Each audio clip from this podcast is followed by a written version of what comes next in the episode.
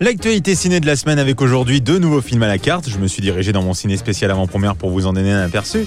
Et voici ce que j'ai trouvé dans la salle numéro 1. Un film sympathique et plein de bons sentiments pour commencer, avec Parents d'élèves dans lequel on retrouve Camélia Jordana ou encore Vincent de Dienne.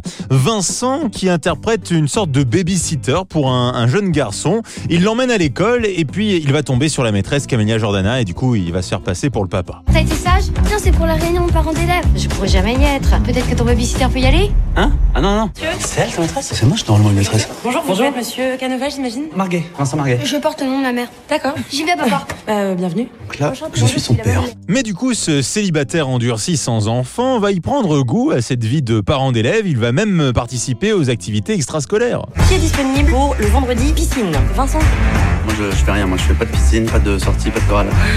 Bon, je vous préviens, le premier qui fait une réflexion sur mon moule bite, je le noie. Ah, c'est un papa à la cool. Hein. Parent d'élève avec Vincent de Dienne ou encore Camélia Jordana. Ah, je ne vous cache pas que c'est une ambiance totalement différente dans la salle numéro 2 avec ce film Relique qui raconte l'histoire d'une mère et de sa fille qui décident d'aller rendre visite à la grand-mère dans sa maison de campagne. Seulement voilà, quand elles arrivent, mamie n'est pas là. Grand-mère Maman